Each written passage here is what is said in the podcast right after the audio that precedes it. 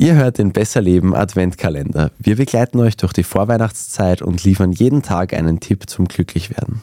Tipp Nummer 18, in dem geht es darum, wie man es schafft, sich zu Hause so einen richtig schönen Dschungel heranzuzüchten.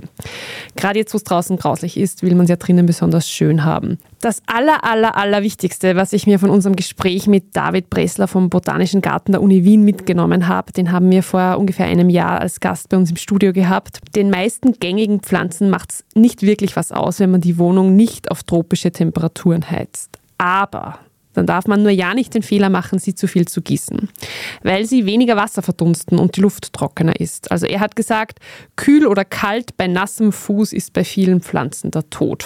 Ein sehr schönes Zitat, das ich einfach so stehen lasse und leider aus eigener Erfahrung bestätigen kann.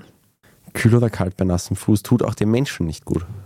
Das stimmt absolut. Im, Im Regen spazieren gehen Folge wissen. Stimmt.